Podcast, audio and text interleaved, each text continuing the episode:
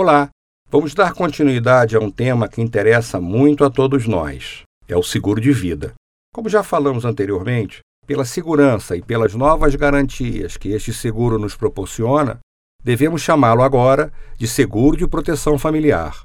Várias novidades foram trazidas dos mercados de seguros existentes no resto do mundo, como, por exemplo, a possibilidade de você mesmo resgatar o valor aplicado na sua pólice, ou ainda de contratar coberturas para garantir doenças graves e terminais, entre outras novidades. Procure sempre um corretor de seguros habilitado.